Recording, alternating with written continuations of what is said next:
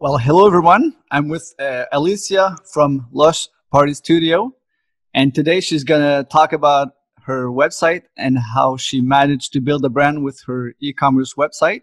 So, hello, Alicia. Hello. Thanks for having having me. Oh, my pleasure.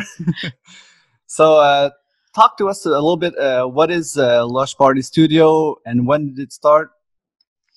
Uh, Lush Party Studio is a brand of um, photo booth props. Uh, I cater to the photo booth businesses uh, all over uh, North America, sometimes even Australia. Uh, it's been uh, quite the adventure. So yeah, it's um, my brand is the clean, modern design that is relevant with the culture nowadays, and just having a really good, fun experience at the parties that that my clients offer. Okay. Uh, well, before I met you, I didn't know what props were. So could you explain this to to uh, the audience a little bit? What? yeah. uh, well, if you've ever been to a wedding or a I don't know, a corporate party, usually there is a photo booth area. You know, there's a backdrop and usually there's a theme. So it could be a casino night or, as I said, a wedding. So usually a prop would be just uh, an item that it's usually a, a sign or could be a hat, glasses, a mustache. So mine are actually signs. So they tend to have funny sayings on them and I have done like different things for corporate parties. that one um, is really um, cool, by the way. yeah. So corporate I should, I should get that one. The, the, the yeah. One, uh, like coffee mug. Yeah, that's it. I'm, I'm a bit of a workaholic. Um, so pretty much anything for for a party or a wedding. Um, and the first ones that I made were for weddings because it's obviously one of the main main events that happened. And it took off from there. Uh, I started in 2017. Uh, I was making them with paper, literally, and cutting them with a machine that is for home use only. So, yeah, then it all evolved into the plastic signs because I ended up with carpal tunnel because I was working way too much. and obviously that was one of those things that happened with with success it was i was a victim of my own success because it hurt and a lot of people wanted them um, i got an order from australia for like 400 wow. paper props That's insane. so yeah that was very intense uh, so i had to come up with a plan b because there was just no way that i could keep up just on my own so the plastic ones uh, came in play Okay, but first, uh, when why this this niche and why not another one? Um, well, I always liked um, to have parties and plan them, and it's always a very fun thing to do. So I started to bring um, the camera and the props to my friends' parties or my own parties. So I thought that it was a really nice niche because it's somehow bringing joy uh, to to everybody. It's a little positive thing in the world nowadays that we need. And I saw that there were a lot of businesses doing this. So I figured even though it's technically a niche, it's really big and there's room for a lot of uh, growth there. So your website is on which platform? I'm on Shopify. So why, I, did, you, why did you choose Shopify and not WordPress or Magento or another one? Um, I didn't want to go with WordPress because I didn't really have the time or patience to learn how to build it uh, from the ground up. Uh, Shopify was very much uh, already set uh, for me to just input my my data, my photos, uh, and it was very easy to use. So I really like it. The support is really good, and I think that my clients are having a really easy experience with the shopping and checkout. Yeah, uh, when I first started in, in, e-commerce, I went with WordPress because I was lucky enough to learn it in school. Mm. So, well, Shopify seemed like a pretty good option also, but uh, the thing is, I didn't want to pay the twenty nine dollars. yeah, it can. WordPress, it can you don't be, need to pay. It's like yeah. the, the plugin is free, so that's what I liked about WordPress. Yeah they both have advantages and disadvantages of course i i pay for the service but honestly it's it's all taken care of and i don't really have to worry much about it. So i like that. Of course i would like to do it on my own and not have to pay but it's part of business. You have to spend money to make money yeah and that's one of those things that are very important to me a, a good website that is easy to to go around and search check out. So uh, that was a very important thing. And I just simply, honestly, didn't even have time to start looking at WordPress because I am doing everything all on my own from the designs to the marketing to building the website, Instagram, Facebook, making the boxes, shipping them out. So it gets to be a lot. Yeah, I was uh, going there. So I understand that you're not uh, working with uh, suppliers like uh, that that are drop drop shipping. So you're doing everything yourself. Every all the shipping and handling you, you're doing it yourself and not everything. relying on drop shippers or uh, suppliers from China or whatever. Yes, everything arrives to my home. Uh, I get maybe five to ten big boxes uh, every month or so. Um, I don't want to do drop shipping because I really like to have control over what's going out the door. Um, if, of course, has a dis- disadvantage that I have to do it all, but I think it's worth it. I want to make sure that my clients have exactly what I sent out the door and make sure that it's fine every single time. Well, for me personally, I wouldn't uh, want to do all the shipping and handling. I'd rather have a a supplier do all the work for me, and that's one of the the main reasons I went with drop shipping. I used to have an eBay store and sell uh, baseball caps, and I would yeah. do the the shipping and handling myself. And going to the post office uh, was a pain in the ass. I really didn't like it, so I'd rather have someone do the work for me. well, of course, it gets to be a lot, uh, but I mean, luckily my local post office is literally three blocks away so okay. it's on my way out every time and i also use dhl express for um, the the fastest shipping and they are amazing. They come to my home and pick it up uh, or to my regular job because i do have a nine to five job as well.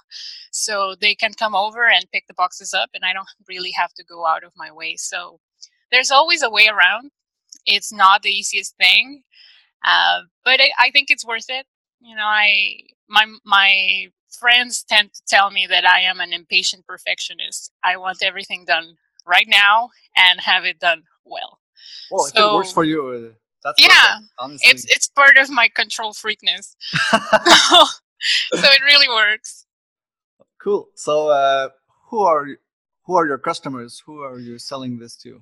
Uh, well, as I was saying before, it's mainly um, business owners that do the events, do the photo booth services for parties, for corporate clients. So I'm I'm really marketing to them because the props that I sell are to be reused over and over. They're great quality. They are um, they're going to last a long time.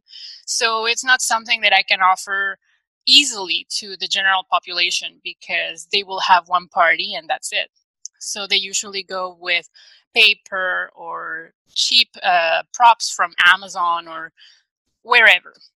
So that's why I'm focusing mainly on them because I'm offering a very high quality product that is going to be used over and over and over. And uh, I know this is a bit of a personal question, but uh, how how, uh, how much are, were your earnings for, let's say, your top year how much did you earn well i mean it is top secret of course but i no, cannot i don't complain. want the exact number just uh, approximately how much well you... i can't complain uh, I, I, mean it, it, i hit six figures last year um, oh. the bottom end of six figures so i know that there's a lot of uh, room to grow i am hoping that in the next couple of years i will be able to break the quarter million a year and you're not worried that the the props might get saturated? No. Um, well, there are many other vendors that do the same thing. They offer the same type of uh, prop. However, I think that we all have our different um, strengths.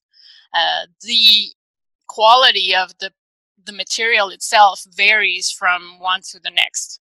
And I think, in my opinion, and many clients' opinions, mine is the best quality of them.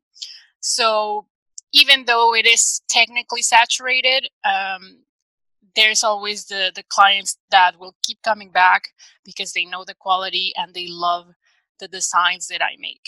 Um, yeah, that's very important. Uh, yes. When your when your customers know that you're selling quality, it's yes, and they tell me, Alicia, I literally know now why you are the more higher price than the others.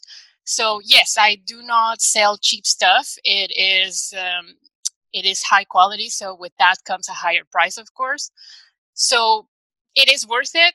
And some people appreciate that and they tell me. So, you know, I'm all about the higher quality, even though if it comes to a higher price, people are fine with it because they know they're going to last and they look amazing. Yeah. Uh, so, how do you manage to get traffic to your website? Well, um, as I was saying, I'm a one woman show, so I'm always on Facebook, I'm on Instagram, mainly Instagram because it's such an easy platform to to take care of. Um, most of my my marketing is such a visual thing because I take uh, photos of the items or really amazing clients share their event photos with me while people are using the props. So it's a very nice relationship we have. Um, you know, I, I of course give them perks for doing that for me because it's really technically free marketing uh, for me. So we have a very nice um, relationship sharing that information and the photos. So all about the, putting the photos on Instagram really helps and just following all the the companies that that are on Instagram, reaching out to them, offering them my service, and just keeping that uh, communication going. Uh, for example, I'm going to be going to Las Vegas to the Photo Booth Expo 2020 in about 20 days, wow. so it's coming up really soon which uh, it's a place that gives me the opportunity to meet a lot of those clients that I only know by name or business name. So you put a face to the name, and it's really amazing because you develop a rapport with them. Okay. So all your traffic is organic. So you don't uh, do Facebook ads or Google ads nope. whatsoever. Not at all. Everything okay, I think you're the me. first uh, person that has an online store that does not do Facebook ads.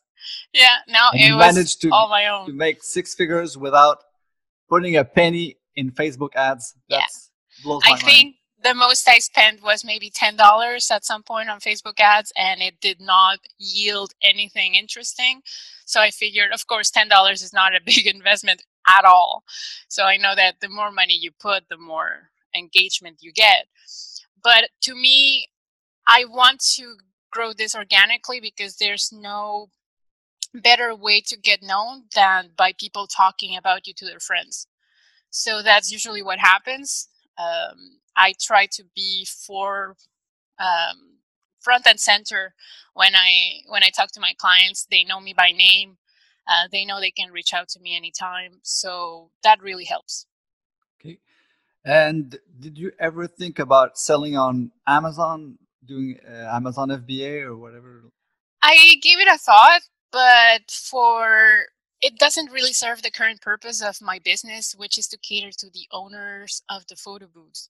Um, of course, they shop on Amazon, but Amazon is really for the general population. So people that will have one party and that's it.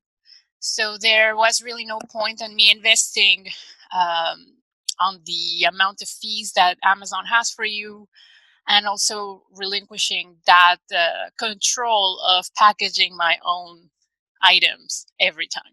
Yeah. Okay. uh, another question for you. Uh, did you ever think about doing this full time and quitting your nine to five job, or um, I'm not sure? I've really not given it actual thought. Um, because my nine to five job provides me with a very steady pay and perks that I would not have by working on my own. I think it would add a level of stress that I don't really want to deal with right now.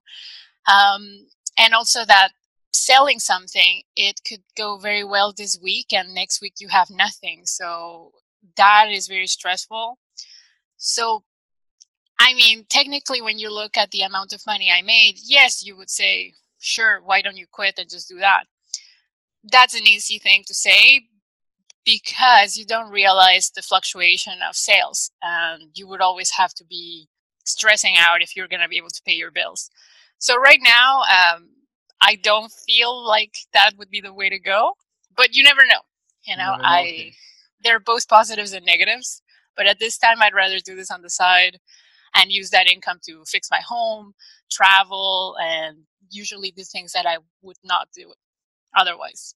So much freedom working on your own and not having to worry about what the what your boss is going to say or want you to do next week or you know but i the way that it is right now, I like it. And I'm going to continue with it for as long as the photo booth businesses uh, are still going on. Okay, so one last question. What advice would you give someone who wants to launch his uh, online store? Um, well, do a lot of research. There are so many platforms out there um, many resources. Some are free, some are you have to pay for. But you know, watching YouTube, you can learn a lot of things. So just get get to it and start something. Do a test store in any of the platforms out there. I tested three or four, and I saw that Shopify was the easiest one for me, and that worked best with what I needed.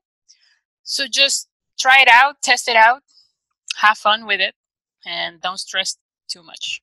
Yeah, the, the fun, uh, have fun. That's the most important thing, I think. Yes. Yeah. If you have fun, uh, it, it won't seem like work. It's going to be much easier. Yeah, that's it. That's the way that I see the props right now. It's really not work. It's a hobby that that it came from a passion that I always wanted to be a graphic designer. It didn't really pan out on the day to day, but it's a way that I can explore that graphic design passion that I have. Yes, I am on Facebook. I'm on Instagram. I have the website. Uh, so if you want to keep up with what I'm doing and new releases, you can go to facebook.com forward slash lushpartystudio.props or on Instagram is the same name, lushpartystudio.props. Uh, thank you for doing this. It was very interesting. And I wish you luck with your uh, business. Uh, I'm sure you're going to do fine for 2020 and beyond. Thank you very much for having me. It's uh, it's really a nice uh, thing that you wanted to interview me. Um, yes, I think it's going to keep on going better and better.